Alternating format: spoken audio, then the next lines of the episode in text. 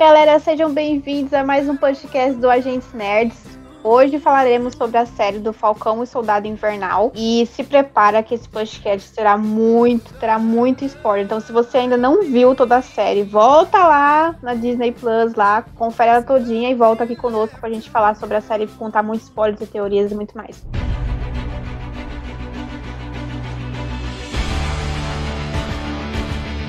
Estamos aqui com os agentes nerds Ludney. Ah, olá, eu sou Ludney. Eu estou aqui hoje com o escudo contra o racismo e com as minhas asas da liberdade. e aí, Danilo? Fala, fala aqui é um projeto de pseudobuck, tentando achar um rumo na vida ainda. E aí, Paulo? Olá, pessoal, boa tarde. Eu sou o Paulo. Eu sou a zero tolerância do Sam para as pessoas que ainda não assistiram esse episódio maravilhoso. Tome vergonha. e eu sou a Karina, agente Carter da turma dos Invernais.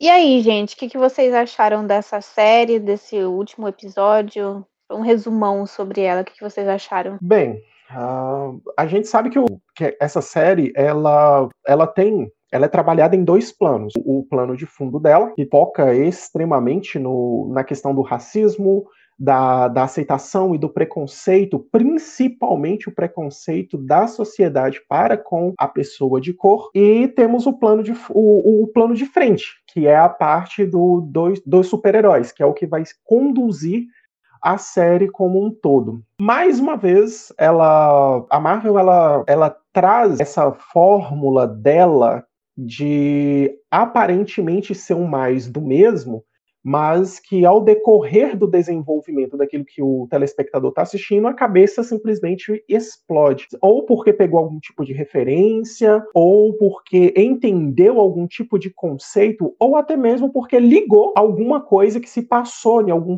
filme dela ou algo do tipo. E nisso a, a Casa das Ideias ela tem acertado cada vez mais. É, uma coisa que a gente estava conversando até aqui no antes de começar é que a série ela não é ruim, mesmo que a pessoa não goste é algo que a pessoa não pode falar que ela é ruim, porque ela é uma série boa, assim como foi o, o, o WandaVision, mas talvez ela não acabe pegando todo mundo do jeito merecido. Mas até então, cara, tá uma tá incrível. O nível da Marvel para essa para esse início tá muito superior, ao meu ver, ao início dela lá na primeira fase. O pessoal aprendeu muito bem com os erros e tem executado os acertos de uma forma bem magistral aqui. Sim, e eu também achei muito importante essa série para o desenvolvimento dos personagens, porque esses personagens serão muito importantes agora para a fase 4 e esse, essa série sendo da WandaVision como o do Falcão, tipo, tá sendo muito importante pro fechamento, pro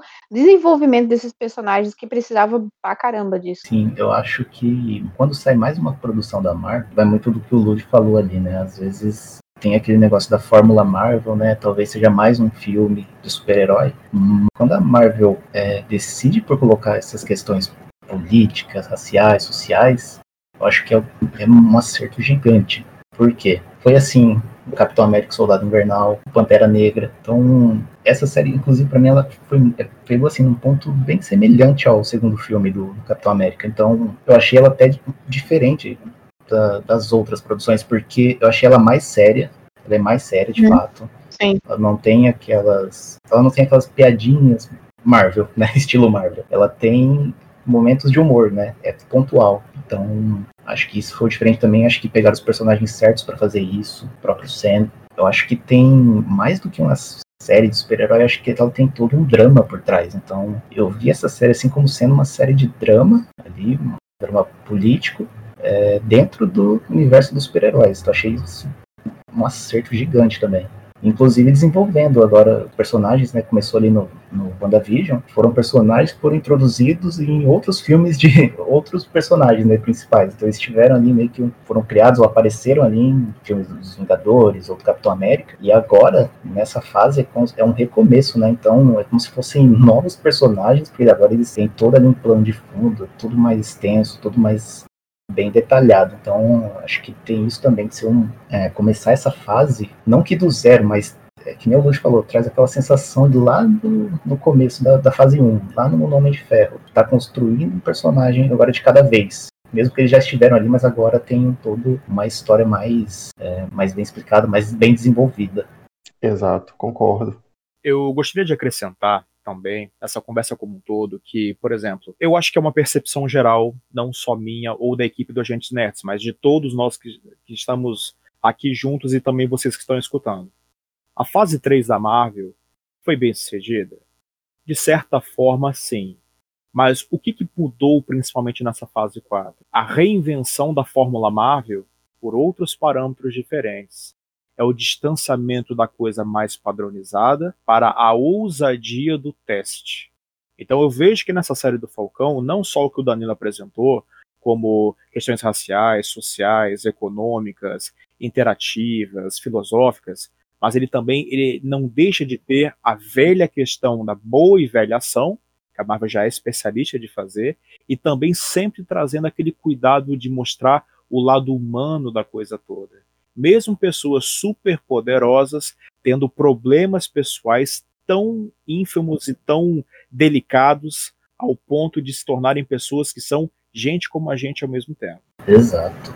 E eu acho isso uma, uma, coisa bastante interessante. Por quê? Porque a Marvel, ela tem uma é, ela tem uma coisa que eu acho extremamente importante.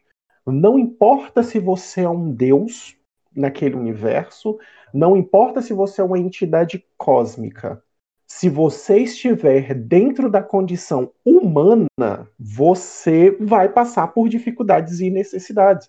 Nem que sejam as básicas, tipo fome ou qualquer coisa desse tipo, ou problemas financeiros. Se você for um super-herói, você também vai precisar pagar imposto. Você, vai, você pode ter sua casa hipotecada ou seu barco porque simplesmente não está mais tendo renda nenhuma. E isso é uma coisa legal porque acaba fazendo com que, principalmente, as pessoas que estão chegando agora se espelhem naqueles personagens. Porque se no WandaVision a gente ainda teve aquele lado muito fantasioso, remetendo aos contos de fadas, Falcão e Soldado Invernal não tem como você não olhar pro Sam e não falar, cara, eu passo por isso, ou eu já passei por isso. Olha, eu conheço alguém que passa por esse tipo de situação.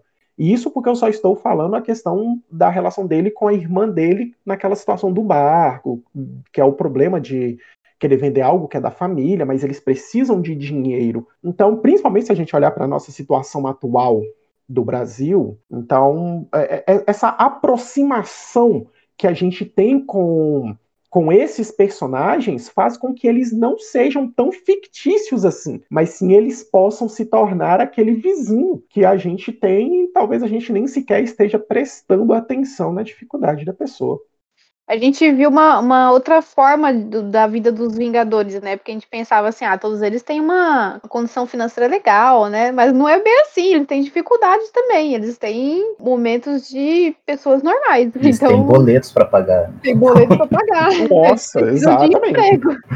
Eles têm famílias que, que precisam deles, né? Então, foi uma outra visão totalmente. Foi muito bacana isso de ver. Inclusive, a, a cena do, do Sam com a irmã dele no banco lá lembrou muito a do Peter, do Tobey Maguire, lá no Homem-Aranha 2. Ele com a tia May no banco. Acho que lembrou muito isso, cara. Foi muito legal ver esse. Talvez, quem sabe não foi até uma referência a isso. Né? Exato, pode, pode ter sido pode também. Pode ser uma também, referência. Porque... Pode ser, eu mesmo não me lembrava disso. Olha que legal. Foi, e é, um é jeito de humanizar, né, o, o herói, né? Até Sim. o que o Lud falou a, na questão da WandaVision, talvez a própria personagem não permitisse, né, fazer isso. Acho que o universo dela, talvez, toda a construção ali, tudo que envolve ela, talvez não nem permitisse tanto, né, de abordar isso. Agora, Falcão, personagens assim são mais pé no chão, uhum. assim, é, é mais fácil de trabalhar também, né? Foi legal ver isso. É, ô Paulo, Oi. como que é o como que é o Sam nos quadrinhos? Isso, vamos lá. O Sam nos quadrinhos. O Sam, até os seus anos 90, mais ou menos, ele era o braço direito fiel do Capitão América Steve Rogers. E ele preencheria o papel que o Buck não poderia mais desempenhar. Até porque o, o, capitão, por um tempo, não sabia mesmo que o Buck ainda estava vivo. Então, isso, isso foi também uma outra história muito boa, quando ele soube que ele realmente estava vivo e teve um grande choque. Mas o Falcão, ele fez uma participação ao longo das décadas evolutiva muito interessante, porque ele deixou de ser somente aquele garoto de ajudas que podia usar uma armadura e voava, para uma pessoa realmente decidida, um alto cargo militar, as questões embasadas que o próprio capitão carregava e essas mudanças fundamentais dessas questões que os americanos ainda têm hoje em dia com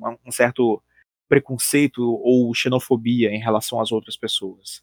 Então, Falcone quis trazer nessa mecânica como um todo de se eu tiver chance, eu quero mostrar que nós podemos ser solidários, ser diferentes, mostrando a mesma forma, força que o governo americano tem. E quando o Steve não conseguiu mais desempenhar o seu papel, por um período específico de mais ou menos uns cinco anos dentro dos quadrinhos, ali por volta dos anos 2000, o Sam adentrou nesse passo assumiu o manto do Capitão América e nesse período como um todo, ele não só fez a coisa toda em sentido realmente de Capitão América, mas ele gradativamente conseguiu ensinar, inclusive, para muitos políticos, muitas pessoas influentes, que ser herói não combate somente ao crime daquilo que é de frente. Todos nós podemos fazer a diferença com as pequenas coisas também. Seja você ajudando o próximo, seja você atravessando uma velhinha para o outro lado da rua, seja você é, doando um pouco do seu dinheiro para alguma casa carente, um donativo.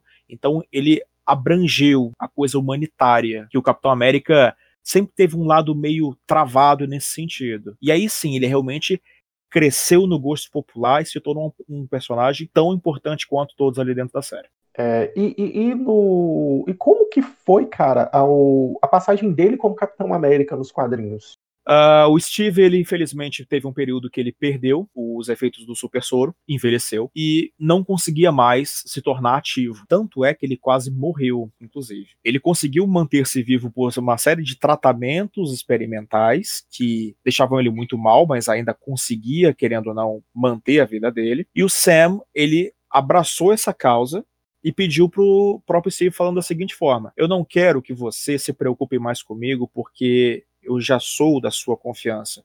O que eu preciso é de mentoria, seja o meu guia, vamos levar adiante o bom trabalho que você já está sendo feito. E ele passa esse período todo, pelo menos os primeiros seis meses, do Steve ensinando todas as etapas que mostra muito bem na série. A diferença é que na série mostra que ele faz a coisa sozinho. Nos quadrinhos é um pouco diferente. É o Steve visitando ele falando: olha, é assim que se maneja o escudo, é assim que se luta melhor, é assim que você tem que lidar você tem que manter mais a calma, você só xinga quando realmente é necessário. Frieza e mente tranquila é essencial para um bom negócio, seja para fazer uma estratégia, seja para fazer um combate melhor. Então, o Sam ele passou por realmente todo esse período mesmo de treinamento.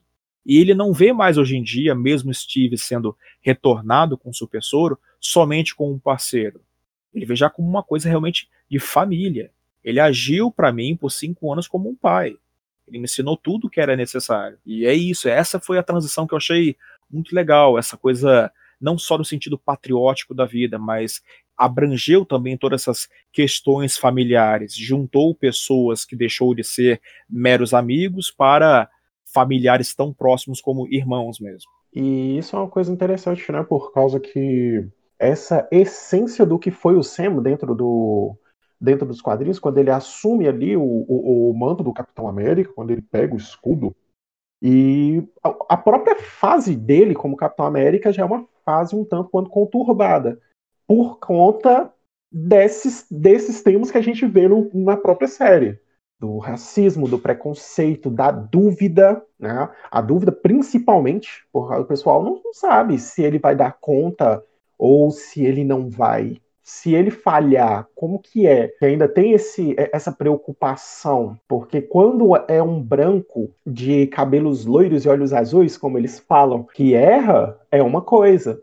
Mas quando é um negro que falha, o processo é completamente diferente. Então, eu acho isso uma coisa bastante interessante quando eles mostram essa diferenciação de um branco e de um negro, onde na verdade não deveria existir, porque querendo ou não, o branco e o negro são seres humanos da mesma forma, né?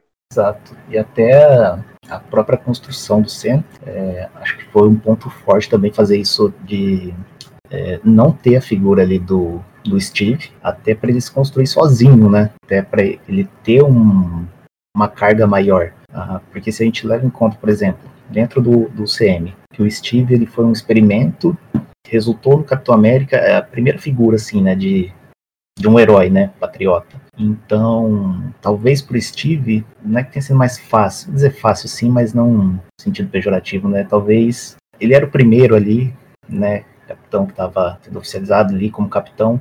Então, toda essa construção assim dele levou um bom tempo, né? O Sam, ele já vem virando Capitão América ali, sendo que já tinha uma outra figura atrás dele, né? Então, ele já chega assim, fala, sendo, eu sou o Capitão América agora, vamos para cima, né? O que que vou fazer agora? Que, como é que vai ser daqui para frente, né? Vou ter que ser forte. Tinha um outro capitão né, antes.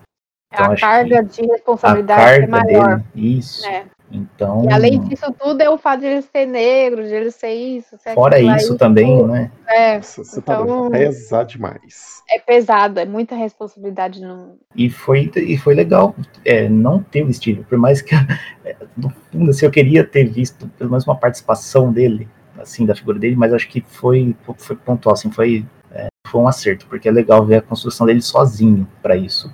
Isso. Ele não precisar depender. Assim como ele fala pro Buck, né? Que é pra ele não ter mais depender do Steve, né? Sim. Ele tem que é, começar. Foi uma evolução pros dois, né? Foi Sim. uma evolução pros Sim. dois, tanto pro Buck como pro, pro, pro, pra ele, pro Sam, porque o Buck também ele era meio que dependente do Steve, né? Mas depois que ele sentiu a liberdade e, se libertou daquela, aquela, aquela, daquele inferno que ele vivia, ser dominado, então, tipo, aqui, os dois de uma certa forma, encontraram.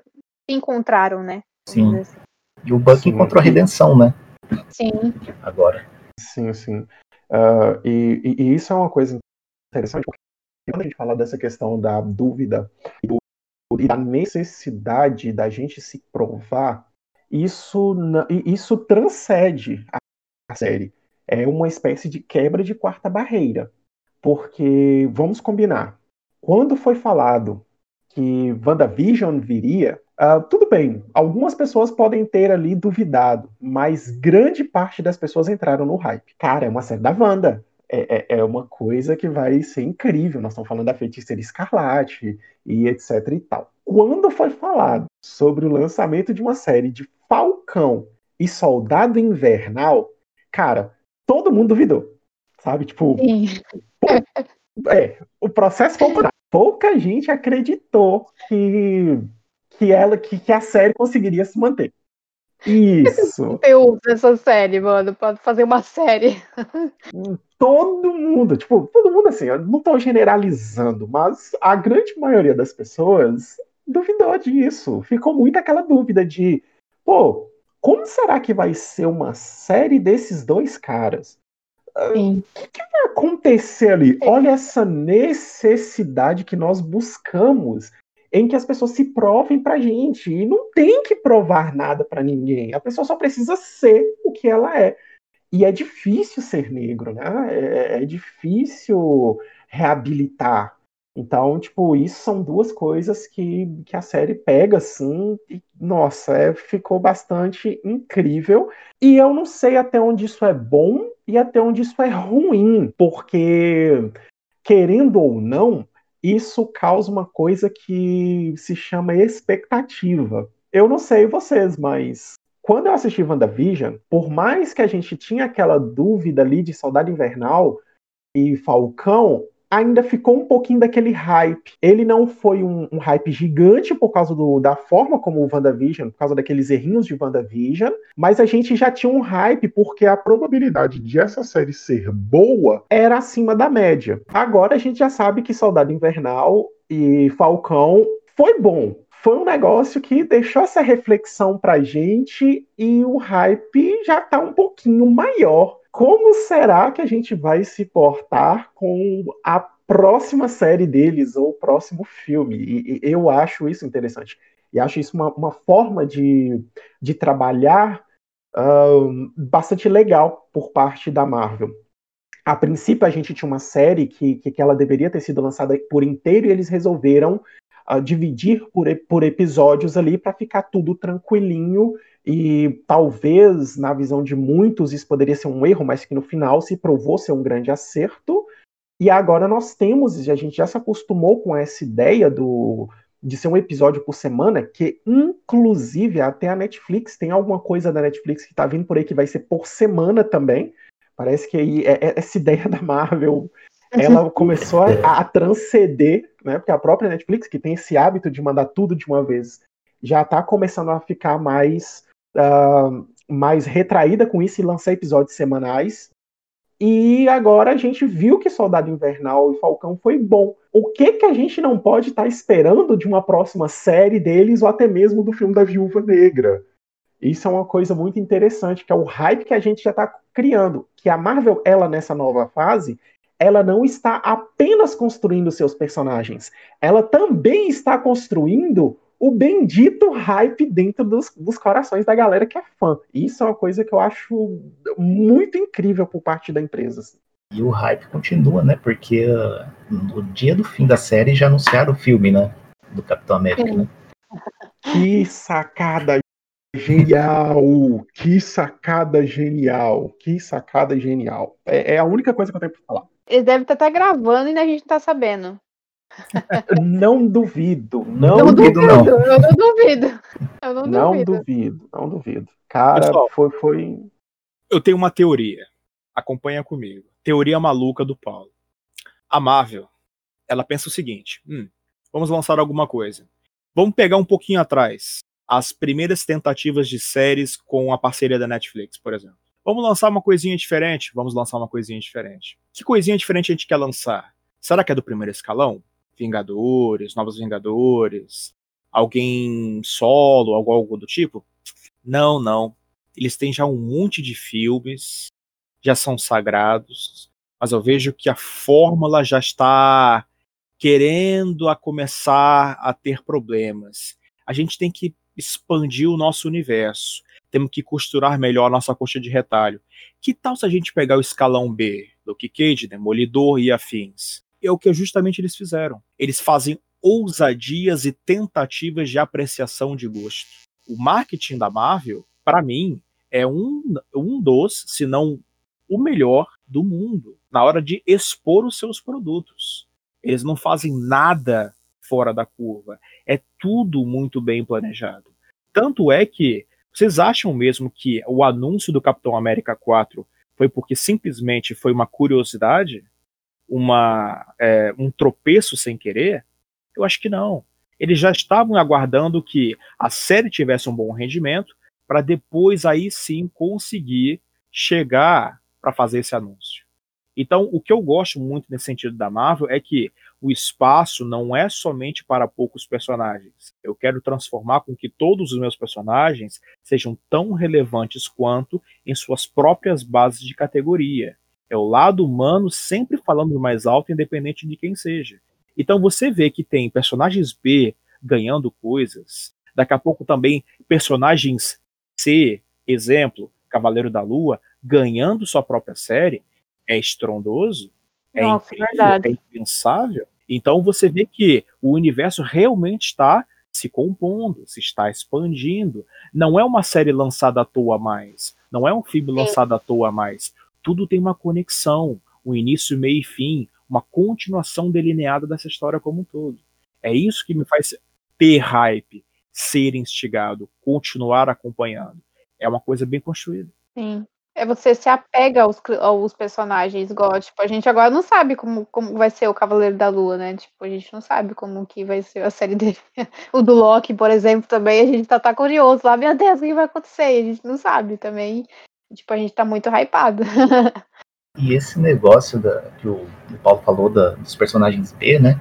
É uma coisa que você voltar lá no Homem de Ferro, no primeiro filme, é a mesma coisa, né? Porque quem, na maioria, assim, conhecia o Homem de Ferro, de verdade. Ele também era um personagem, assim, não era o, o principal da Marvel até então, era os X-Men, né? Sim. Até os anos 90, eu diria que seria Vingadores, X-Men, e talvez Demolidor, como os principadores puxadores do carro, né? Sim, e tanto é que ah, com o tempo havia sido ficado de lado, né? Homem de Ferro, o próprio Capitão América. Sim. Uh, e aí, com o filme do Homem de Ferro, que até então, até aquele ano ali, até o lançamento, era um personagem assim. Se pergunta, se perguntasse para todo mundo quem era o Superman, todo mundo ia conhece. Que você perguntasse naquela época quem era o Homem de Ferro, quantos iam responder? Conheciam pouquíssimos. Exato. Então foi, já começou lá, né? Esse negócio de pegar um personagem B e transformar hoje é um personagem, é um dos principais, se não o principal. Um fato e agora curioso. tá acontecendo de novo. Sim, exatamente. É, é, eu, eu encaro isso como uma onda. São ondas de fama. Tem gente que tá lá em cima. Tem gente que depois daqui a pouco tá lá embaixo. Na época dos anos 2000, de 2000 a 2006 mais ou menos, ninguém conhecia direito o Homem de Ferro. E é verdade. Ele era a pessoa que usava um traje, bebia muito e acabou. Não era a ligação dos Vingadores ou as coisas que ele fazia. E foi um período também, vocês devem se recordar, que a Marvel quase faliu. Sim. Era muito dinheiro, problema, problema, problema, problema. Vendendo personagem. E o próprio Homem de Ferro sofria tanta coisas atrapalhadas, tanta gente deixando ele de lado, ele quase foi cancelado por incrível que pareça. Alguém do escalão A deixando de existir. Não, bota ele na geladeira aí por uns 20 anos e depois a gente volta. Por sorte do destino, as coisas começaram a mudar, investimentos vieram, e hoje, pelo menos por exemplo, eu já gosto muito mais de um Homem de Ferro hoje em dia do que dele do passado. Ele deixou de ser simplesmente o milionário, playboy, o gatão, o gostoso. Não. Agora ele virou um patrono, o principal apoiador dos Vingadores, o cara que, além de ser herói, ele tem 300 mil contas diferentes bancárias e faz ajudas a pessoas carentes ao redor do mundo inteiro. Ele virou realmente um samaritano beneficitário. Isso que eu achei legal. Tanto que o próprio filme dele contribuiu né, com a personalidade dele nos quadrinhos, né? Sim. Até então. Porque... Até os desenhos de como era desenhado o rosto dele pós Robert Downey Jr. ficou muito igual. Sim. O ator uhum. definiu muito o personagem. Isso é um evento muito raro de acontecer. Sim, é aquele negócio que o, o, o, filme acaba sendo mais legal que o quadrinho. Né? O personagem ali ele é muito melhor no, no cinema do que nos quadrinhos. O Tony. Vida quadrinhos. Sim, tipo, o, ilustrou vivo ali, né? O Tony dos quadrinhos antes era um saco, cara. Era muito chato. Eu tenho muitas coisas aqui da minha estante pessoal, dessa época aí, e eu concordo plenamente. Pior que eu gosto do personagem, mas tem muita coisa aqui que serve para ser um peso de porta, para a porta não bater quando o vento passar. E não mais do que isso. Mas eu digo assim, ah, nisso também, mas na perso própria personalidade dele, ele era muito chato. Ele era chato. Ele, ele é insuportável. Ele era bem chato. O filme trouxe aquela figura do cara legal, né? Isso também varia muito do, das fases que a gente vai, vai, a gente vai pegando. Uh, o Homem Ferro, a gente desvirtou um pouco do assunto, mas o Homem de Ferro, ele segue um, um enredo que é o enredo que deveria ser. Que é o quê? O cinema ser melhor do que o quadrinho. Porque a tendência deveria ser essa, né? A gente pegar com algo hoje para ser melhor do que o que foi. Então, o, a, a, transição do Homem de Ferro, eu falo que eu não gosto do personagem, o Paulo sabe disso. A gente, a, a gente, a gente debate muito sobre essas coisas. Eu não gosto do Homem de Ferro. E, mas a construção que ele teve no cinema uh, não tem. Não, não tem para ninguém. A construção que ele teve, no, a forma como a Marvel colocou uh, o Homem de Ferro para ser construído no cinema, não tem para ninguém. Aí ela pegou o Capitão América e fez basicamente a mesma coisa. Olha a forma como cada um deles finaliza. Nós temos um, um, um, um personagem que ele é idiota, nós temos ali um personagem que muita gente não vai gostar dele e transforma ele num herói. Basicamente, nós pegamos um ser humano e transformamos esse ser humano num herói, num herói de verdade. E com o Capitão América, é interessante que a Marvel fez o processo inverso. Ela pegou um herói e transformou em ser humano. Olha a, olha a inversão. É uma avenida de mão dupla que ela fez com esses dois personagens. E com. E, tipo, a gente sabe que na avenida tem aquela faixa branca. O que que tem nessa faixa branca? Ai, gente, nessa faixa branca a gente vai colocar todo o resto. Então é isso que a gente tem. Na, na, dentro da Marvel, nós temos o Homem de Ferro, nós temos o Capitão América nessa avenida, e tudo que está no meio é o que está sendo construído. Que aí vai entrar tudo, né? Ainda mais com, com, essa ideia de que o multiverso da Marvel existe. Então aí entra o Demolidor, aí entra os Defensores, aí vem o próprio Thor. Aí nós vamos ter o próprio Homem-Aranha aí, que tá, que tá vindo aí, tentando se provar de alguma forma aí. E agora nós temos aqueles personagenzinhos lá do fundo que ninguém deu importância para eles quando eles apareceram. Olha só, a gente está começando a pegar aqueles carinhas lá de trás e trazer. É, tá, é simplesmente incrível. Porque ninguém dava nada para Feiticeira Escarlate. Sim, é isso a... que eu falei também no outro episódio da WandaVision. Sim, ninguém dava nada para aquela personagem. Olha o que, que a Marvel fez com ela. Com direito a nos apresentar personagem novo que está começando a construir uma nova equipe. Porque ninguém conhecia a Mônica Rambeau, da mesma forma que ninguém conhecia o Homem de Ferro. Olha aí. E agora nós temos aí o, o Sam e o Soldado Invernal como personagem que a gente já conhece, mas prestem atenção que ela repetiu a mesma coisa do WandaVision ela já nos apresentou personagens que uh, podem se tornar algo grande no futuro. Eu estou me referindo mais especificamente ao neto do Isaiah Bradley, mas a gente vai chegar nesse ponto desse personagem ainda. E vejam como que ela mudou, ao mesmo tempo que ela pegou a mesma fórmula, mas ela fez uma alteração incrível. Porque no Wanda ela deu poderes para Mônica Rambeau logo assim, tipo, quase tão quanto a personagem apareceu, ela já ganhou os superpoderes dela. Já esse garoto, ele não tem superpoderes, a série finalizou e ele não tem nenhum tipo de habilidade. Mas ainda assim, para quem já tem essa caminhada de quadrinho, já sabe que aquele garoto, ele é um dos fundadores dos, dos jovens Vingadores. Então, tipo, Mas é olha é... como ela e você já pode perceber que a sementinha tá ali já, né? A sementinha do, do de ele se tornar já, já tá, tá plantadinha ali já. É um ciclo Sim. que vai indo, né? Tanto é que Sim. tem o próximo Falcão agora também.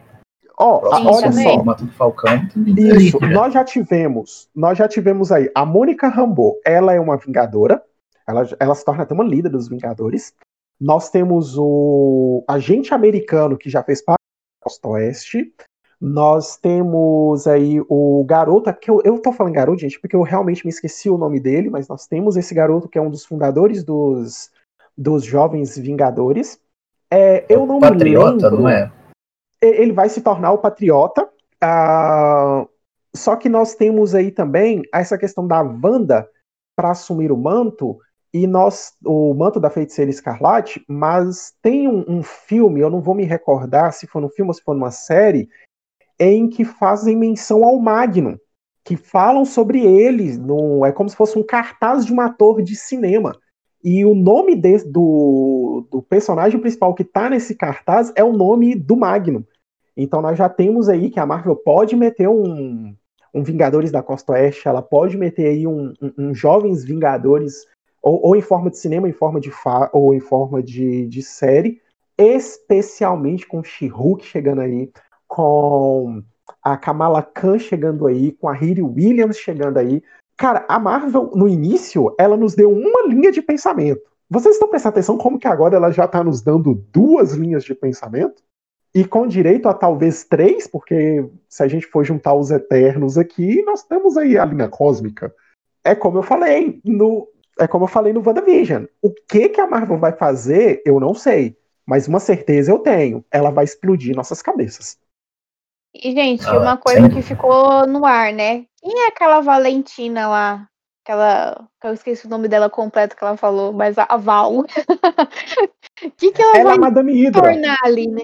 É, a Madame Hydra. É, a Madame Hydra. Tá, mas não tá confirmado, né? A gente supõe, provavelmente, bem provável que ela seja a Madame Hydra, né? Tá bem, bem quase na cara, mas ainda não, não foi confirmado ainda, né? É o gancho necessário para próximo evento, né? Mas, Exatamente. Assim, pode colocar 95% de certeza. É muito alto. Sim, sim, é bem Ela alto. vai ser. Ela vai ser a Madame Hydra? Ela pareceu assim meio com um Nick Fury, né? É, é tipo isso. No Homem de Ferro. no primeiro. É. No primeiro, no segundo. É, a impressão que deu assim é que ela quer montar uma equipe já. É, então, mas O- ele- provavelmente ela o vai John. levar o. Provavelmente ela vai levar o John é, como agente americano bem obscuro. Pelo que eu senti ali no meu, no meu parecer ali de Marvete, eu senti uma coisa que ela vai para um, um lado bem, né? Agora tem que saber da onde ela surgiu, como ela surgiu, né? Porque ficou também tipo, Exatamente. zoado, né? Não vai me surpreender. Isso, não vai me surpreender se a Madame, se ela, ah, mesmo se ela não for a Madame Hydra, mas não vai me surpreender se eles colocarem é, a Val como a substituta espiritual, por assim dizer, do Norman Osborn e ela criar os Thunderbolts. Não vai me surpreender em absolutamente nada verdade. se, é- se ela, se ela fizer isso também. Eu acho que ela não vai, ela não vai trazer a Hydra de volta. Ela não, não- acho que todos os aspectos do passado da Marvel, acho que não vai voltar. Tipo, ela pode ser a Madame Hydra, mas tipo uma nova Hydra, não uma, a antiga Hydra, sabe? Tipo uma nova. E aí pode, sei lá. ou não ter Hydra. Ou não, Ou não ou não ter ter Hydra. Hydra. Porque, É. tipo, aquela treta da Hydra, teoricamente falando, já foi finalizada ali em Agentes da. Começa no Capitão América 2, passa pra Agentes da Shield finaliza ali. Então pode ser que a Marvel simplesmente não vai colocar, não vai ter Madame Hydra. Ela não, não tem nada a ver. Ou que a gente não sabe, mas que ela foi a Madame Hydra naquela época, mas desde a Pode queda da Hydra de Agentes da Shield, ela tenha mudado, porque se não me falha a memória, tem uma imagem que tem uma imagem na- na- na- que eu vi na internet que tem ela com, com o Coulson na cama. Então eu não sei, porque eu realmente eu não me recordo se se realmente tiveram algum tipo de relacionamento. Mas mesmo que eles, que eles não tivessem nenhum tipo de relacionamento, pode acontecer de ela não, é, de a Ida realmente ter caído, ela ter conseguido fugir, mas com os recursos que ela tem, ela tentar ali trazer um- um- uma equipe para mudar o mundo da- dentro da visão dela. Que aí, no caso, ela poderia muito bem trazer o- o- os Thunderbolts. E, cara, se a gente chegar a assistir no cinema um- uma briga, sei lá, entre Vingadores e Thunderbolts, mano, é, é Vingadores Ultimato, é, Vinga, é reação Vingadores Ultimato novamente, né? Cada soco um grito. Eu não acho que isso vai acontecer logo de cara, porque a minha proposição é o seguinte: primeiro, Eu também não acho, eu também não acho. Isso aí é coisa pra cinco anos, quatro, cinco anos pra frente. Não, não, eu acho mais. Porque, primeiro, corrigir os problemas estruturais e profundos da franquia do Homem-Aranha. Homem-Aranha tem muito problema diferente. Segundo, a ascensão quase que imperial do Norman Osborn. Como realmente a coisa toda, um mega empresário, porque foi a partir dele, por exemplo, que ele que fundou os Thunderbolts. Exato. Ele que colocou a coisa à frente. E por enquanto o Norman Osborn não tem essa sensação toda rolando. Então tem que criar uma estrutura de base para chegar ao ponto de dizer: caramba, essa pedrada que os Vingadores vão enfrentar é quase que de igual para igual. E aí sim, eu vejo isso como um, se fosse um, um final de fase 5, por exemplo. Um, um grande showdown da coisa. Po- Pode Sim. ser. E agora você me faz pensar em uma ideia de que talvez essa mulher ela possa até estar sendo. é, ela possa estar agindo sobre a regência de alguém. Tipo, como se ela fosse a subchefe, mas ter um chefe acima dela. E que esse chefe pode não ser ninguém menos do que ele, o Norman Osborn aí sim ele seja apresentado dentro desse universo pra gente de uma forma, tipo.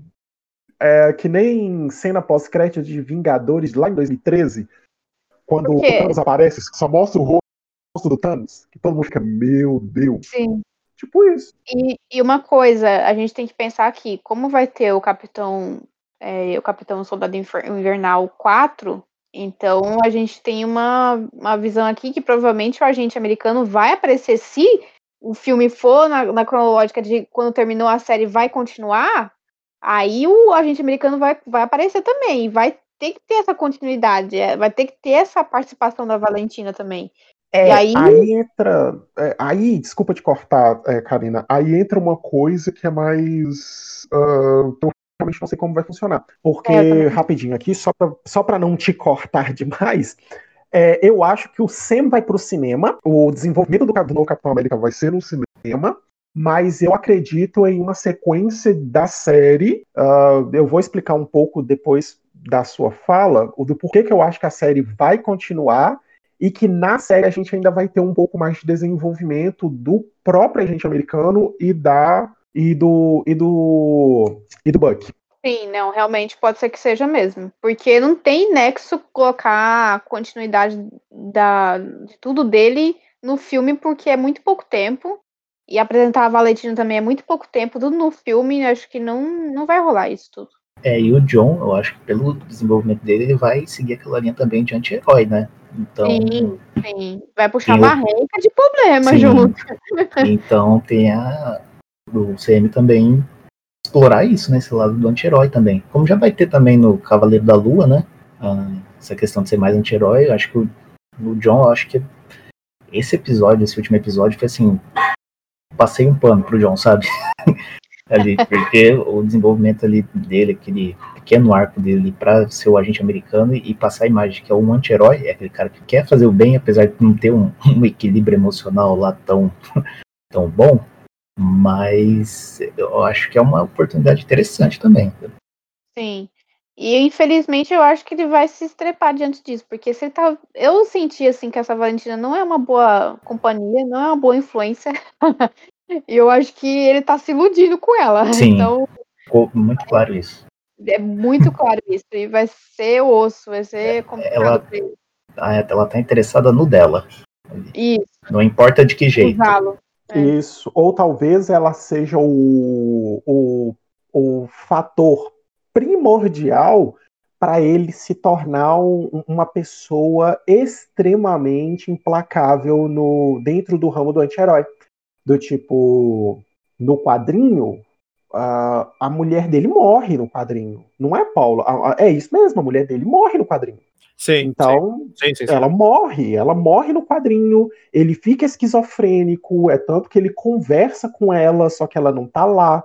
E a gente já viu alguns traços de instabilidade nele, uhum. mas não chegou a esse ponto dele conversar, conversar como se fossem pessoas normais, porque ele solta algumas palavras em determinados pontos que a gente fica, peraí, com quem que ele tá falando? De onde surgiu essas falas desconexas? Então, tipo, já, já tem esses, esses pontinhos, assim, dentro da série, e talvez essa mulher, a, a Val, ela seja o que vai selar mesmo ele como um personagem anti-herói. Anti do tipo, ela engana ele, engana não, né? Ou ela coloca Usa ele, ele em né? situações e isso usa ele para no final alguma coisa dar errado, a esposa dele morrer, e aí ele fica maluco, porque ele vai atrás dela e ele quer pegá-la de qualquer forma. Inclusive é acaba se aliando com. Nossa, demais, seria uma, um desenvolvimento muito interessante para ele. Porque, querendo ou não, o, o, o John ele entra naquela linha de personagens que a gente é feito pra gente odiar embora eu tenha visto aí nas, na, no, no, Twitter da vida um, um, ser humano que apoiou o, o, Walker, sabe? Tipo, eu, eu consegui encontrar alguém que apoiou o Walker. Então, uh, ele é aquele personagem que ele é feito para você odiá-lo. Só que ele também é um personagem feito para você entender o porquê Exato. você está odiando ele. Não é eu não gosto. Os motivos é simplesmente... dele, os traumas dele. Exatamente. A história o dele. O problema Isso. dele é a instabilidade, né? Não é que ele. É, não é o caráter dele, é, ele é instável. Exatamente, porque se não fosse essas loucuras ele, dele. A gente não sabe o que ele passou na guerra, a gente não. A gente também vê que ele só tem a, a, namorada dele, né? Como companheiro, como uma pessoa. Ele perdeu o Lemar também. O Lemar, que Aí era um. Você já deu com um gancho. Então, tipo, já acabou com ele, né? Então Pessoal, vou trazer para vocês e para todos uma curiosidadezinha que vocês vão achar muito legal. O Walker, qual é o primeiro nome dele e o segundo nome? Podem responder. Como é que é o nome dele todo na série? Não sei Eu se não tem sei. mais, mas eu vi como só John Walker. né? Não sei se É, tem outros. É John F. Walker. John F. Walker. Isso. Vocês sabiam que tem uma outra pessoa muito famosa do passado que tem os mesmos inícios de nomenclatura do nome dele? E quem? Quem seria essa pessoa? Não sei. John F. Kennedy. Caramba, isso o é verdade. presidente Kennedy, que foi assassinado no passado. O Walker, ele é uma homenagem direta, com algumas traços e características do próprio Kennedy. A Marvel utilizou o início do nome dele igual ao próprio Kennedy. Caraca, Interessante, isso eu não sabia. Não. É, não sabia não.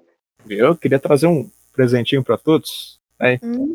Curiosidades, curiosidades. Interessante, isso muito bom.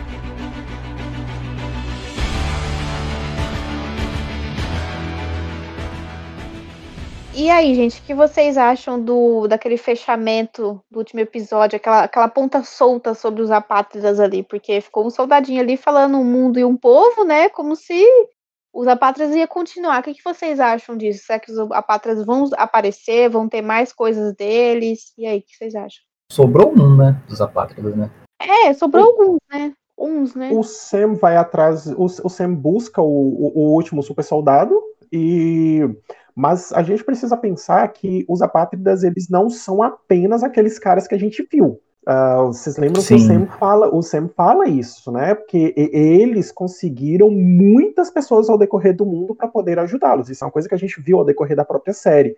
Então outras pessoas podem tomar sim o lugar deles, não como super soldados, mas como pessoas revolucionárias. Seguidores, de né? fato. Isso, seguidores dele. É o caso daquele. É o caso daquele soldadinho. Ele é literalmente um seguidor.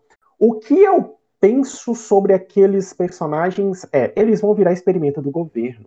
A minha visão deles é essa. Eles vão se transformar em experimentos do governo. eles ali, tipo, só como revolucionário é meio, meio uma história meio voando, né? Tipo, uma coisa meio um idea- um ideal meio meio solto, né? Tipo, Isso, isso, isso. E a gente conhece o governo dos Estados Unidos. O Isaiah Bradley fala, né? Ou quando eles o pegam, ele não ficou simplesmente preso. Ele foi, foi, foi feito experimentos com ele. Então eu acho que todos eles vão passar por esse processo de, de experimentos aí para reformular novos super soldados, até mesmo criar novas ameaças dentro dos Estados Unidos eu olho para os apátridas como algo que vai ficar de plano de fundo durante as séries e durante os filmes deles, assim, tipo a gente vai estar lá vendo uma série da Kamala Khan e lá na série da Kamala ela vai se esbarrar com um grupo de apátridas, sabe? Tipo, Uhum. a She-Hulk vai se esbarrar com um grupo assim, ou sei lá, ela tá assistindo a televisão ali e falou sobre um atentado dos apátridas a tal lugar. Eu imagino que a gente vai encontrar com esses caras nesse sentido aí, assim, vendo o seu desenrolar dentro de um plano de fundo. Agora que você falou de talvez eles serem usados como experimento, né?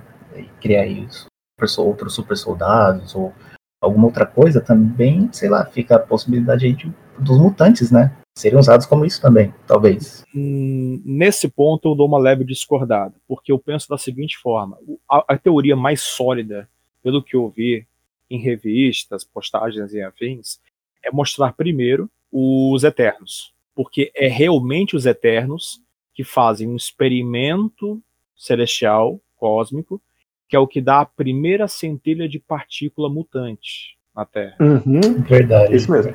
Os apátridas, eu acho muito mais interessante deles usarem como uma facção menor para que seja uma ponte de gatilho para apresentar, por exemplo, um tentáculo, é, a mão negra, apresentar uma Boa! São grupos que são muito interligados com esse universo do próprio Capitão América em si. Uhum. E Seria até bom ter mesmo- um outro tentáculo, né? De verdade. Na, Isso, isso. E até mesmo podem ser usados, os apátridas, eles podem ser usados como uma forma de manipulação para não ser apresentados o. Eu acabei de esquecer o nome do cara. O, o que seria a Sharon, o que ficou atrás do, o que fica atrás dos apátridas, só mandando mensagem para eles e conversando Mercador com eles lá de- O o mercador. mercador né? do poder. Então, tipo, pode até ser que seja, porque eu achei que a Sharon era o mercador do poder. Eu realmente fiquei. Falei, cara, ela é a mercadora do poder. E então, ela é, né? E, isso aí, isso aí. É, é. Só que agora eu, eu não sei. Será que realmente é? Eu acho que a, nem a Sharon é a Sharon de verdade. é uma sim, sim, mas será que aquela ali que a gente viu, será que ela não é a mercadora do poder? Eu já acho que não, porque, tipo, quem é aquele velhinho dentro do carro? Eu realmente não consegui pegar. Ele, aquele velhinho, ele é o mordomo do Zemo. Então, pelo que estão dizendo, ele é o mordomo do Zemo. Tanto que logo de, de, em seguida que acaba aquela cena, vai pro Zemo lá na, na arca, né? Ah, e aí, deu a entender. É. E aí ele pega o rádio, ele fica todo felizão assim, deita, tipo, ai, pelo, agora a minha missão foi concluída, porque ele detesta soldados. Ele né? Isso faz sentido. Ele faz detesta sentido. super soldados. Então, como ninguém acabou com super soldados dos apátridas, então ele falou assim: então eu vou lá e vou, eu mesmo vou acabar. E é o mordomo dele mesmo? Porque eu, eu, eu não lembro, teve um episódio que apareceu, né? Ele na, então, é a primeira mansão, vez. mas eu não lembro se é. era mesmo. Então, é a primeira vez que ele aparece. Que esse que já estão falando, tá chamando que ele é o Alfred do, é porque de fato o mordomo do Zemo aparece né, é. no episódio. Mas e, não lembro tipo, se era o tipo, mesmo. É, eu também. Eu mas o que dá a entender de fato é que é alguém amando do, do Zemo, né? É, é alguém, é alguém dentro do contato do Zemo, mas ainda assim, uh, sei lá, eu, eu, eu, eu imaginei que a Sharon fosse a, a mercadora do poder até ela sair daquela cena ali da, daquele lugar da Casa Branca. Não, não é a Casa Branca aquele lugar aquela cena que ela ganha a, o perdão dela, até a hora que ela sai daquele lugar e ela liga para alguém, eu aquilo ali me deixou meio que, será que ela ligou foi para um aliado? Será que ela ligou para alguém que é superior a ela? Eu acho Como, que é um aliado, mas um aliado bem forte. Ou um talvez, ou talvez seja isso também. Uh, então... sabe, sabe quem, a pessoa que sabia os ideais da, da, da, da Sharon é a Carly. A Carly sabia o que, que ela queria. Tanto que teve aquele diálogo, aquela conversa ali entre as duas, né? E, tipo, uma jogou na cara da outra, né? E a, a Cardi sabia o que, que, ia, que, a, que, que ela queria fazer, quais os ideais que ela tem ali naquele mercado, em ser o mercador do poder. Só que a gente não, não oh, sabe. Aquela cena é magnífica. A, é, minha ficha, a minha ficha de quem é o mercador do poder, se liga só, eu pensei bastante antes de chegar nessa ideia. Eu acho que é alguém ou o próprio indicado do Armin Zola o braço direito direto do, do Caveira Vermelha, que tá Será? muito desaparecido. Quem? Agora não tô lembrando quem é. O Armin Zola é aquele cara dos óculos que. Ah, sim, sim, é. Tô... Ah, não, agora sim, não foi destruído. É... Não, aí que tá. Ele volta depois em formato de um registro eletrônico.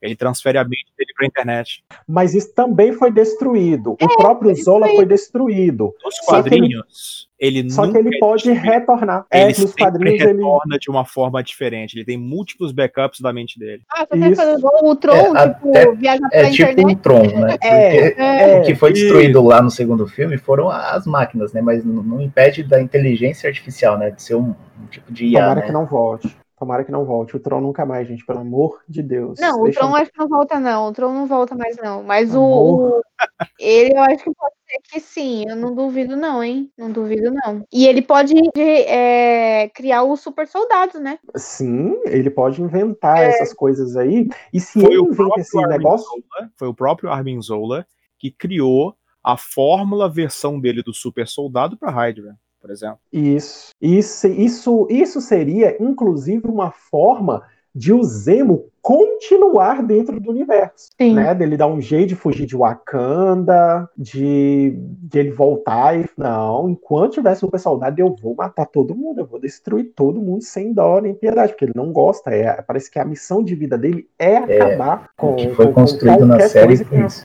isso. Então, seria até uma forma de ele continuar e a gente até vê-lo como um personagem para estar ali do lado dos heróis mais para frente, porque embora ele seja um vilão, ele já ajudou os, os heróis em alguns momentos. Vocês têm que lembrar também que por que, que o pessoal de Wakanda queria o Zemo? Não é só porque ele é rico, não é só porque que ele tem conexões, é porque ele é extremamente inteligente ao ponto de é, instigar o, o, movimento do submundo global, de certa forma. Se você Sim. vê da série, ele puxa muita coisa para tentar ajudar naquela hora de dificílimo acesso. Entrar em Madripoor, por exemplo, só com muita referência, com muita dificuldade, é uma forma extremamente chata, e para ele foi super fácil. Então é isso, essa força de influência que ele tem política. Isso sem contar o que ele fala com aquela menininha que ninguém sabe. Sim. Sim, pô, ficou isso aí em aberto.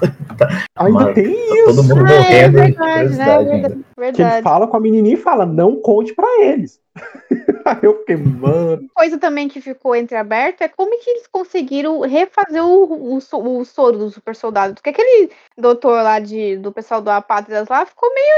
Morreu muito fácil, né? Dá um tirinho, pum, já morreu, né? Como o cara sabia fazer o, o soro do super soldado e, tipo, morrer daquele jeito? Tipo, ah, Não, não é questão de ele morrer, porque se o Steve tomar um tiro, ele vai morrer.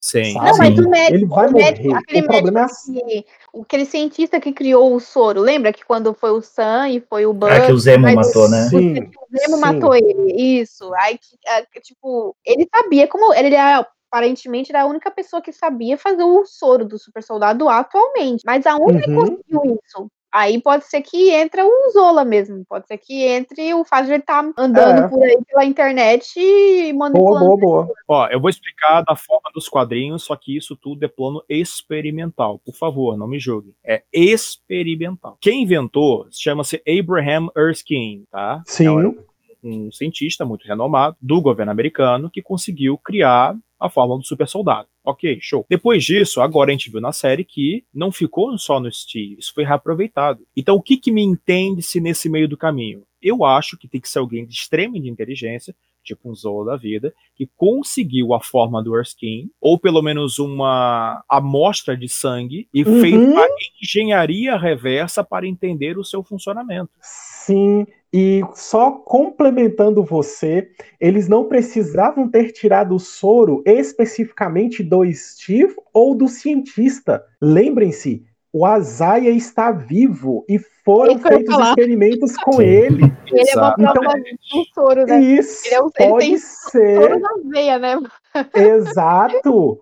E, tipo, pode ser muito bem que nenhum desses experimentos que foram feitos, alguém pode ter roubado esse soro.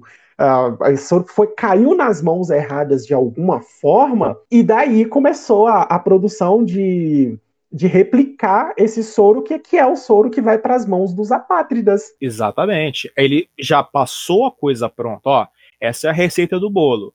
Chama alguém Isso. especialista em combinação genética, é, biologia de altíssimo nível, para refazer essa parte do soro e vamos testar para ver se realmente dá certo. Só que Isso. aconteceu aquele é, empecilho no meio do caminho e para fazer a produção do soro é muito demorado e caro. Tanto é que o próprio cara, antes de morrer, ele fala: eu só consegui fazer 20 doses e mais nada. Uhum. E outra coisa, e temos um outro detalhe aí. O, ao contrário dos quadrinhos, o soro funciona no Azaia. Sim. Porque no, no, no quadrinho ele tem aquele efeito colateral, que a mente dele é degenerada, ele é tanto que quando ele sai da cadeia, ele parece que é uma criança. Muita coisa ele teve que reaprender. Ah, inclusive tem aquela cena que é emocionante demais, que é o Steve do lado dele.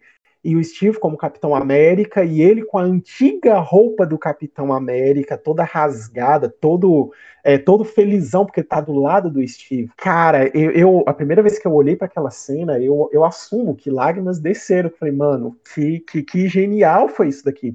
Então, tipo, para posteriormente o soro ser passado pro neto dele através de uma transfusão de sangue, por causa de um acidente que acontece com o garoto, e a pessoa que é compatível com o garoto é o Azaia. Então acontece essa transfusão de sangue, e por consequência disso, o garoto, o soro corre nas veias do garoto sem efeito colateral nenhum. Então, basicamente, o neto do Azaia é o, o, o, o garotinho, ele é um Capitão América mirim.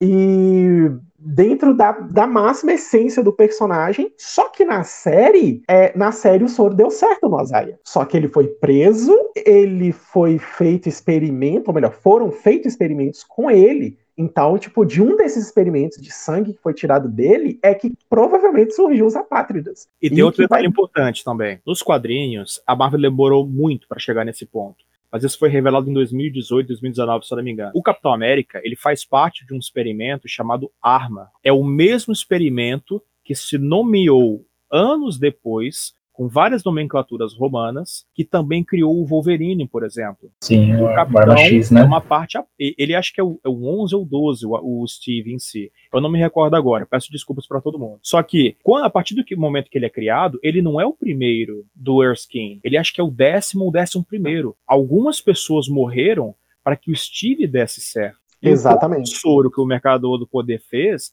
não é perfeito também. Causa alucinógenos, causa é, é, atrofia muscular, porque o próprio Azaia tem problemas de dificuldade de, de, de, locomoção depois que realmente ficou velho. E pode ser que essa criança realmente seja o, a galinha dos ovos de ouro. Exatamente. A combinação genética correta que realmente fez com que o soro recriasse o mesmo experimento do Steve. Pode ser que seja, esteja trabalhando na próxima série também. Então, tipo, vai ser. Seria muito vai da hora. Vai ser genial. Ah, é. Isso, inclusive, quando a gente estava falando sobre os, os Jovens Vingadores, é, eu esqueci de citar dois personagens, né? Um deles que é extremamente importante para o universo, que é ninguém menos do que o Icano e o Celery, né? Não são ninguém menos do que o Icano e o Celery, que vão compor aí os Jovens Vingadores. Então, em Invasão Secreta, ela pode esperar. Também. O Gavião não é, não é ele nos Jovens Vingadores, é uma garota. É a Kate, é a né? garota, né? Kate Bishop. É a aprendiz. É a garota que, que vai estar eu na acho série, que vai ser a filha dele. Acho que é a filha dele. Eu então, acho que é a filha não, dele. Não, ela tá na série, a Kate. Ah, então já foi confirmado que é outra Isso. personagem. É a ah, própria Kate mesmo. É Entendi, olha só, interessante. Então, tipo, então, invasão secreta, com certeza a gente vai conhecer aí o Hulkling. Olha aí, galera, Jovens Vingadores sendo construído falando no Invasão Secreta, para mim já começou nessa, nesse finalzinho aí com a Agente Carter, cara. Também acho. É, eu também senti. Eu também acho que já foi ali. Porque é isso que eu tô falando. Acho que é, eu, eu acho que a Sharon não é a Sharon. Eu acho que é um Screw ali. E digo mais, e digo mais. A gente não vai mais ver absolutamente nada desse assunto pelo, por um bom tempo. Sim. A gente não vai mais ver absolutamente nada. Isso vai ser ou esquido ou tido como um erro para lá no final quando tudo já tiver meio que estabelecido. Pelo que foi construído dela no segundo, no segundo e terceiro filme do Capitão América, ela ter se revoltado a esse ponto, de querer construir um império, um império de arma, ele não, não, não tem sentido. Não, pela construção que tiveram dela, ela não tem essa mentalidade assim tão, vou dizer assim, fraca. Por exemplo, ela sabia no que ela estava se metendo, ajudando os heróis ali na Guerra Civil. Ela não ia ter esse, esse sentimento assim de vingança para virar isso. isso. que ela virou agora. Então já tá, já tá bem desconecto, já tá outra personagem. É muita, uhum. muita de vingança por uma coisa assim que não deveria Sim, ser. Sim, não faz sentido. E seria interessante pegar logo ela, porque não é um personagem assim que é, é um adjuvante, né, de certa forma, que não é um personagem principal. Por exemplo, é, você pegar, e tem sei uma lá... outra coisa. E tem uma outra coisa, se ela virar casaca assim, tipo, tudo que a gente Carter conseguiu, toda aquela coisa que foi gerada por ela, tipo, vai cair por água abaixo, sabe? Sim, joga tudo Que foi terra. o que aconteceu, se não me engano, no quadrinho, acho que o Lúdio ou o Paulo pode falar aí, acho que com a Electra, né? Que teve uma, uma HQ, eu não sei se foi um arco, que a Electra foi revelado como Skrull, né? E o pessoal ficou revoltado, né? Porque tudo que foi construído antes foi é. jogado. Sim, sim. A Electra foi um dos principais inícios, né? Da coisa do plano todo vazar. Tanto é que tem uhum. até umas uhum. conversas em spin-offs da própria Invasão Secreta, que é eles conversando entre si do tipo, quem foi o é, FDP, né, vocês entendem, que deixou vazar que nós estamos na Terra por causa da fulana de tal. Foi ali o ponto do gatilho. E a própria Electra depois falou, ué, isso é muito estranho, como é que vocês não perceberam que era realmente eu, sendo que eu estava em tal missão, em tal momento e em tal outro dia? Ué, mas essa pessoa ela sabia tudo o que você sabia? Como é que ela teve acesso a essas informações todas? E aí vocês entendem o quão perigoso era realmente o plano de dominação global dos próprios Skrulls em si. E não somente alguém com superpoderes em, em caso. É como se fossem mini indivíduos altamente inteligentes e todos eles transmorfos com similaridade de poderes e conhecimentos é, próximos. Foi Meu Deus. as melhores sagas possíveis. Você, caro ouvinte, por favor, que está me escutando, se você puder comprar de alguma forma ou ler Invasão Secreta, faça. Será importantíssimo para as próximas fases. E agora acabei de, de, pensar uma coisa. Acabei de pensar um negócio aqui. Já parou para pensar se o Norman Osborn ele é, é, é apresentado para gente justamente em Invasão Secreta? Porque no quadrinho quem, de certa forma, entre aspas, salva o mundo é o Norman Osborn. Por causa da, do final ali de, de, Invasão Secreta, é ele que dá um tiro na cabeça da, da Rainha dos Skrull em rede mundial, e é através daí que se dá aquela era negra, né? Que a formação dos Thunderbolts, que, o, que os heróis deixam de ter o, o, o, as regalias que têm, e ele é que passa a ser o, o o chefe de Estado, o chefe de Estado de defesa mundial, uma coisa do tipo, até culminar na até culminar no cerco onde ele derruba Asgard, ali nos quadrinhos. Mas já imaginou se em guerra, se em invasão secreta, a gente chegar no final de invasão secreta e o Norman, o Norman Osborn for justamente nos apresentado ali, tipo, como o salvador da pátria, cara, seria uma, seria uma introdução Chocante, hein? É porque houve uma época que o Norman Osborn, nessa época de invasão secreta, logo após a, o término, mas por assim dizer, em seguida, ele é escolhido para se tornar o novo diretor da Shield. Ele já tinha o suficiente para isso. E quem estava até então nesse cargo era o próprio Tony Stark junto com a Maria Hill. Isso, que dá início então, ao Renato Sombrio. Exatamente, Renato Sombrio, Vingadores Sombrio, os Vingadores entrando em queda, Vingadores a queda, aí começa a coisa toda. É, Vê, isso, veja como que é. Então, tipo, se acontecer de, no final, sei lá, da, dessa série toda, no final dessa série inteira aí, de, de todas essas coisas, lá na Invasão Secreta, culmina lá, a gente descobre tudo, e os heróis estão perdendo de alguma forma, e o Norman Osborn simplesmente já chegar, chegando, ou, cara, vai ser uma introdução que, inclusive, pode ser uma, uma, uma introdução para uma para uma fase dentro da fase dessa nova fase da Marvel, que é para a gente ver justamente essa, essa coisa dos heróis perdendo, para eles precisarem se reagrupar, porque querendo ou não, a gente não não tem, a gente não sabe o que, aconteceu com esses heróis depois de Thanos, a gente não sabe se eles estão juntos, se eles tiraram férias, Sim. se eles estão em Acapulco, a gente não sabe onde eles estão. Mas de uma coisa a gente, uma coisa a gente sabe. Eles não estão presentes onde precisa, porque em WandaVision eles não estavam lá. Só, todos os eventos Soldado Invernal e Falcão, eles não estão lá. Onde esses caras estão?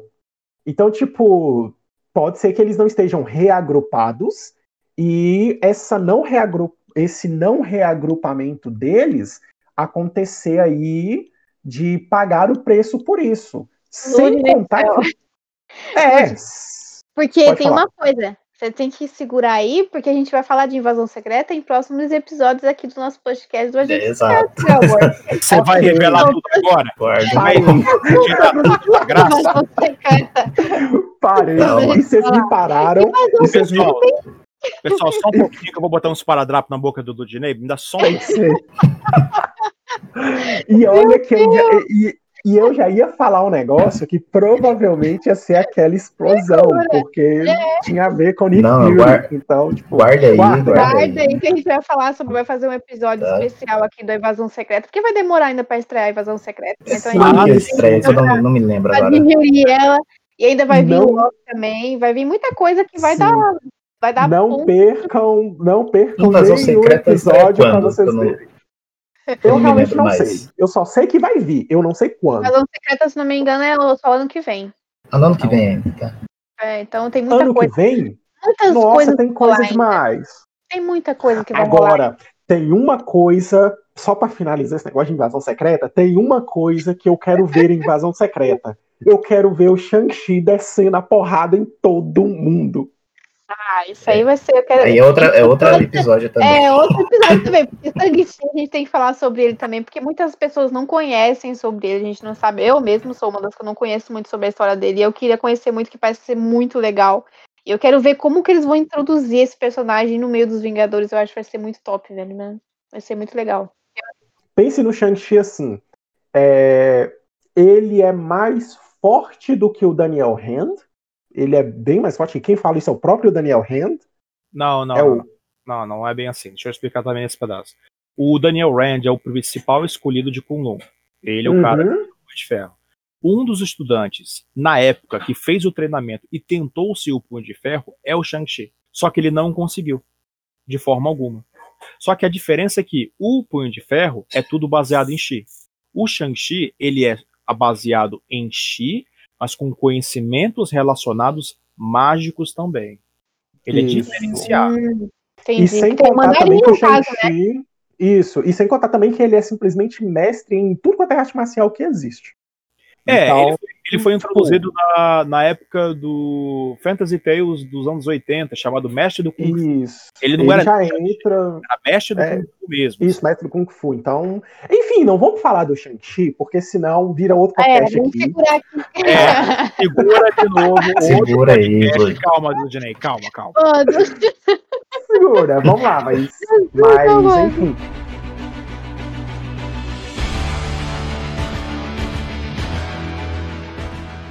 Gente, agora, o que, que vocês não gostaram dessa série? Do Falcão e Soldado Invernal? É, três coisas. Três coisas. Três coisas que eu não gostei da série. Bem rapidinho. Primeiro, eu acho que aquele desenvolvimento que ele teve com a irmã foi um pouco. ah, menos, assim. Teve legal, Superficial. foi superficial, foi num, não sei, eu não, não sei dizer porque assim, é, eu esperava mais daquele núcleozinho ali da família como um todo. E caramba, a mulher trabalha muito e não consegue nem pelo menos um empréstimozinho dentro de um banco. Precisou do próprio papel do Sam para tentar fazer isso. Então, assim, Aham. foi um núcleo que não, não me agradou o suficiente. Mas não que desmereça a série, foi um, um erro, um errinho. O segundo Isso. errinho que eu achei um pouco mais gritante, de certa forma, acho que foi a própria coreografia das lutas em si. Algumas coisas meio previsíveis mesmo, assim, do tipo, ah, precisa mesmo um momentinho de ação. Vamos fazer correndo, porque senão vai passar desapercebido no episódio. Nossa, É que eu sim. achei isso mesmo, cara. Bem, bem, bem. Uhum. E o terceiro e Ah. último errinho seria ah, o próprio Zemo em certas partes. Porque, assim, você sente que o Zemo tá maquinando, mas faltou um flerte mais floreado do Zemo. O Zemo, ele provoca o tempo todo. Faltou mais Zemo. Ele tava um pouco contido. Concordo, concordo, concordo. Faltou Sim, mais verdade. uma participação mais ativa, principalmente porque começa a construir aquela, aquela tensão entre ele e o Soldado Invernal por tudo que o soldado fez. E simplesmente chega um determinado ponto que eles jogam isso por terra e falam: ah, não vou mexer com isso aqui não, e leva esse cara pra lá. E ele sabia muito dos apátridas. Ele, que direcionou o, Fa- o Falcão e o, e o, e o, o Sam e o Bucky pra descobrir aonde estavam esses apátridas, da onde Isso, estavam esses super soldados. Então eles sabiam, ele sabia, ele sabe muita coisa ainda. Uhum. Então, tipo, ficou, tipo, ele saiu do escanteio, entrou outra parte ali, tipo, Sim. Ele brincou de mestre dos magos, só que com a É. gente sabendo pra onde vai o mestre dos magos É. dessa vez. É, no meu caso, cara, o, o, o meu problema com, com essa série foram alguns pontos bem. coisinhas bem. foram coisinhas bem pontuais, assim. Que eu sou muito chato e isso eu sempre vou pegar. Ah, tipo, episódio 2. No episódio 2, você tem ali uma cena do. Você tem aquela cena do, do soldado invernal correndo atrás daqueles caminhões. E simplesmente ele simplesmente precisa ultrapassar um caminhão para pegar o caminhão da frente. O caminhão de trás ele simplesmente não vê o, o, o Buck correndo, ou se vê, não tenta impedir ele de forma alguma. E não tem uma cena assim, tipo, dos caras dando tiro, tentando impedi-lo de chegar no caminhão da frente. Ele chega ali no caminhão da frente, começa aquela luta, aquela luta ali deles em cima do caminhão, que aí vai chegar o, o, o Capitão América, mais o Lemar naquela cena. E, cara, eles estão numa avenida que não tem carro. Simplesmente não tem carro na avenida, não tem perigo nenhum. Não existe perigo naquela cena. E o único carro que aparece, ele só aparece para servir de almofada pro, pro. Acho que foi pro próprio Buck, que ele bate ali no, no carro, ele para, e dá para perceber que não tem ninguém dirigindo o carro. Aí, tipo, eu falei, mano. Parece que eu não tinha reparado nisso. No, no, entendeu? E não tem ninguém dentro daquele carro. É, essa cena da. Essa cena da irmã do. Da irmã do Sam tem uma outra coisa que me, que me deixou um pouquinho quebrado ali, porque a Kylie ela liga para ela, faz aquela ameaça e ela não se desespera, ela simplesmente, ah, tá bom, fica meio que, tudo bem. Sam, ó, ela falou isso, isso, isso, isso e isso, mas não teve aquela coisa, aquele, aquela tensão, ela não transmite, tipo, a cena em si, ela não transmite aquela tensão do cara, essa mulher pode morrer, não, não, não passa isso. E quando chega ali mais agora no último episódio, só para não ter que ficar pontuando muita coisa assim, e no último episódio eu fiquei bem bolado, porque fora essas cenas de luta, que elas são bem previsíveis e coreografadas, uh, tipo, coreografada no sentido de dá para perceber que é coreografado e não tem nenhuma coisa de cara, os caras estão brigando de verdade, eu peguei ali umas coisinhas que eu fiquei meio que bolado tipo um helicóptero que usa a hélice para bater no Sam e o helicóptero não se danifica a hélice. É, o helicóptero continua voando. Uh, o Sam usa o helicóptero de, de ricochete, que ele joga o escudo no helicóptero, na hora que o escudo bate no helicóptero e volta, o helicóptero não toma nenhum tipo de dano. E quando, quando o Sam mais o, o Asa Vermelha eles salvam algum, algum, aqueles dois aqueles dois camaradas no helicóptero, que até agora estou me perguntando o que que aqueles caras estavam fazendo ali voando naquele helicóptero. Ele, eles salvam aqueles dois homens, eles vão descer para a avenida. E aquele, naquele momento, a, a avenida ela tá com carros passando, porém, se vocês prestarem atenção, os carros param de forma sincronizada. Os carros eles estão um do lado do outro, dos dois lados, fazendo literalmente apenas um buraco mesmo, que é justamente para o Sam pousar com, com o pessoal. E não acontece nenhum tipo de acidente. É como se as pessoas já estivessem esperando que aquilo fosse acontecer, com direito a, na hora que aqueles estão descendo, a câmera foca que um carro ele meio que assustou e joga o carro para o lado. Mas, na, mas no corte seguinte, o carro está alinhado com eles as pessoas que simplesmente estão ali, elas começam a aplaudir o Sam, são todas negras, não tem uma pessoa branca naquele meio. Não é o problema de serem pessoas negras, para quem está ouvindo, tá? É porque no meio de uma multidão, de um lugar como os Estados Unidos, ter apenas pessoas negras na cena é um pouco complicado. E, e quando o, a Carly tá lutando contra eles, ela tá ali brigando contra eles e chega uma, um determinado momento em que ela em que ela empurra um, um, aquela barreira e no que ela empurra aquela barreira dá para perceber que existem pessoas na calçada e elas simplesmente estão assistindo a cena. Não existe cena de desespero porque está acontecendo uma luta contra pessoas que eles acham que são terroristas. Então não, não tem aquele correr de pessoas e as pessoas simplesmente estão conversando normalmente. Sim, eu fui o chato que apertei pausa para olhar aquela cena e eu falei, cara, não tem como, essas pessoas não poderiam estar aqui. Então eu acho que faltou aí um, um certo cuidado uh, na hora de, da, da, da, da gravação de, de, dar essa ênfase aí, de, de nos passar essa sensação de maior urgência nessas cenas. Sem contar que eu não sei se vocês repararam, mas em todas as cenas de luta, principalmente as cenas de luta no meio do público, é, parece que o pessoal brinca de escola. Eles fazem uma rodinha para os caras brigarem, mas você não vê pessoas correndo, pessoas desesperadas. Não, não, tem esse tipo de coisa na série.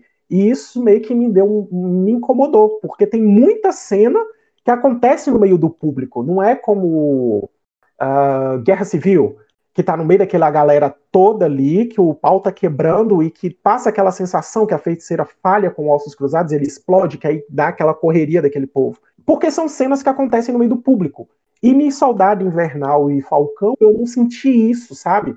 Então isso para mim ficou um pouquinho meio, ficou meio que superficial assim. Aí eu fiquei tipo, pô, isso aqui, se eles corrigissem isso aqui, essa série, é, ela, ela ganharia ali um 10-10 muito Aí seria outra série, ah, Ludinei. ah, não acho. Ah, pra mim eu acho que foi, foi satisfatório, meu. Acho que a série. É, realmente esses pontos que o, que o Paulo também citou, acho que todos esses, todos eles são muito importantes, assim, que fizeram um pouco de falta. Mas eu acho que tudo se encaixou direitinho, porque a gente também tem que pensar que foi só seis episódios. Então, tipo, é muita correria para fazer e contar muita história. E, e o principal que você vê ali que eles estavam focando era a transição do Sam para ser Capitão América. O principal dali era isso. Sim. Então eles estavam correndo contra o tempo para isso. A gente não sabe o motivo. Eu, eu particularmente não sei qual motivos do porquê só seis episódios, mas é, foi corrido, foi de uma certa forma corrido, mas de uma certa forma foi bom, foi bem resumido, igual a WandaVision, que resumiu todo aquele fecho daquela série inteira num episódio só. Então, tipo, é uma coisa quase impossível, mas eles conseguiram.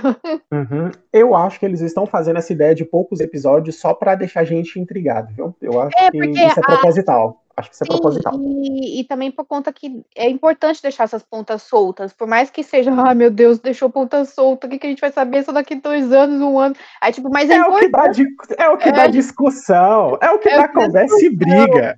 E é, o que dá, é o que dá, o que dá engajamento o pessoal continuar a ver. Então, tipo, as pessoas vão querer, vão querer ver Loki pra ver se tem alguma coisa de WandaVision e tem coisa de Falcão. Vai querer ver os Eternos, vai querer ver outro pra, pra tentar encaixar uma peça com a outra. É um quebra quebra-cabeça, né? Isso, isso, isso. O nerd ter tudo tem que ter coisa para falar também. Exatamente. Sim, sim. Sim, porque a gente não sabe quanto tempo vai demorar para os filmes sair, né? Então a gente está emperrado nessa situação, exato. então a gente tem que prolongar o assunto, né?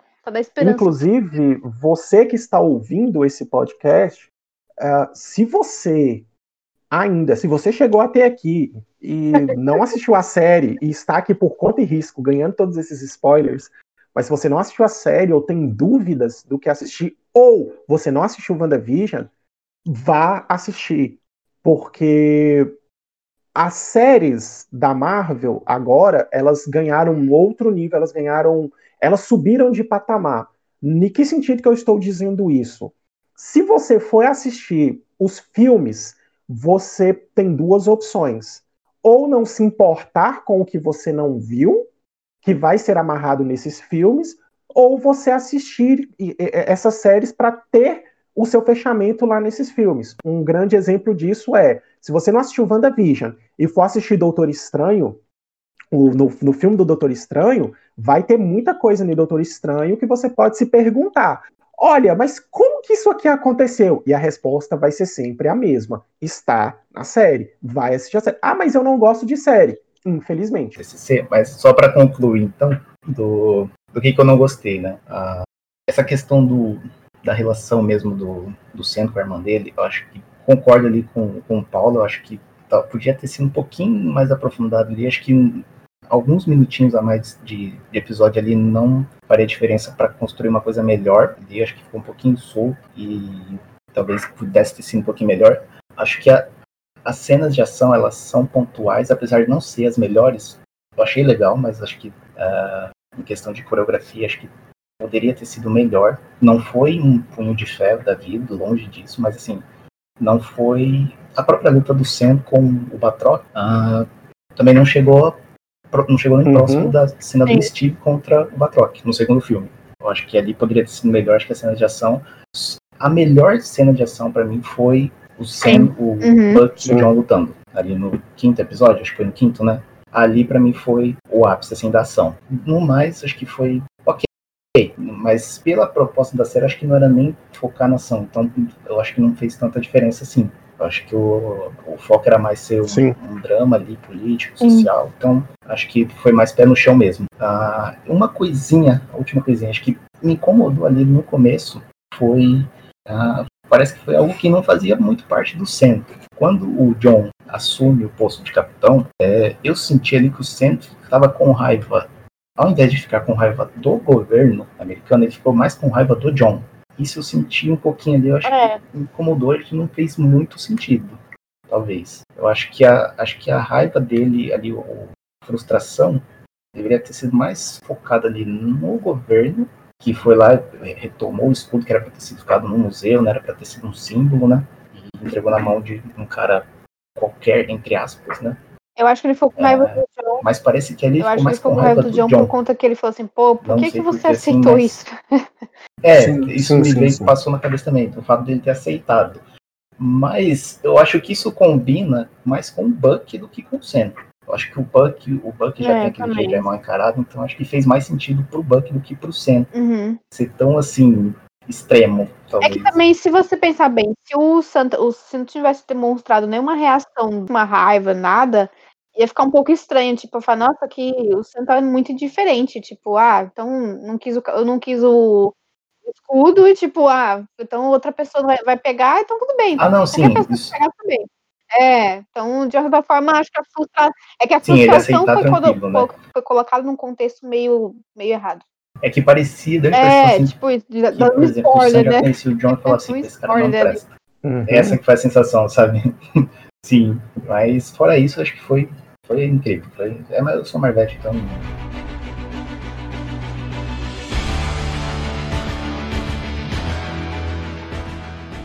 Bom, gente, chegamos ao fim do nosso episódio, infelizmente, mas vamos falar mais futuramente. Ainda vai falar sobre Shang-Chi, Invasão Secreta, como a gente já deu a introduçãozinha aí, né? E eu quero que agora ficou espaço para vocês, meninos, agradecerem aqui a companhia. Primeiramente, eu quero agradecer a companhia de vocês, a participação de vocês. E agora é a vez de vocês. E, e aí, Paulo, você quer dar um, um recadinho? Algum agradecimento? Meu recadinho, vamos lá. Quero agradecer então a Karina, o Ludinei, o Danilo, toda a equipe do Agentes Nerds, você ouvinte que nos escutou até agora, de todas as formas possíveis. Muito obrigado pela sua companhia e fique tranquilo, o Ludinei precisa de um pouco mais de carinho para dar uma desacelerada de vez em quando. Conta comigo, a gente vai dar certo. Aquele abraço, um grande beijo a todos. Até a próxima. E aí, Ludinei? ah, esse negócio de ficar freando Ludinei, isso não é legal. Mentira, é legal sim. Porque se deixar, a gente vai assim até. Não, você tem um faz três anos. Pode... Cara, foi muito bom, é. isso foi muito bom. Não, nem é. Enfim, pessoas que estavam nos ouvindo, foi, é muito bom sempre ter vocês por aqui. Espero que nos vejamos no próximo episódio. Uh, muito obrigado, galera, que me aturaram até esse ponto e viva a liberdade. Vejo vocês no próximo programa. Um grande abraço e até mais. Danilo, e aí? Legal é todo mundo agradecendo pedindo desculpa por alguma coisa. Né? Legal. No, no próximo pod eu vou falar assim, aqui é o Danilo, já vou pedindo desculpa aqui pra adiantar. Tá? Boa! Tá? Então, já vou Obrigado, começar. se eu esquecer, já sabe que é desculpa. Mas... desculpa pelo que vem a seguir, tá? Desculpem pelo que vem na, na próxima uma hora e meia aí, tá? Não, mas é, obrigado aí, Karina, Dinei, Paulo, os ouvintes aí. Primeira vez que estou gravando podcast, então sensacional, experiência fantástica. Agradecer a todos aí. Vamos seguindo aí. Nos próximos a gente vai estar junto também, trazer mais coisas que a Karina falou e vamos, vamos seguindo aí. Sim, com certeza. E telespectadores, eu quero agradecer muito por vocês. Espero que vocês tenham gostado. Se vocês quiserem comentar, vai estar disponível o nosso podcast no nosso site, além das plataformas do Spotify, do Erzer, do Deezer, então vai estar tudo disponível lá. E o nosso site é www.agentesnerds.com. E a gente vai, vocês podem pode comentar, pode dar sugestões também para os próximos episódios, então fiquem à vontade, a gente vai ser uma honra responder vocês. É isso aí. Gente, muito obrigada e até a próxima. Tchau. Tchau, tchau. Valeu, valeu.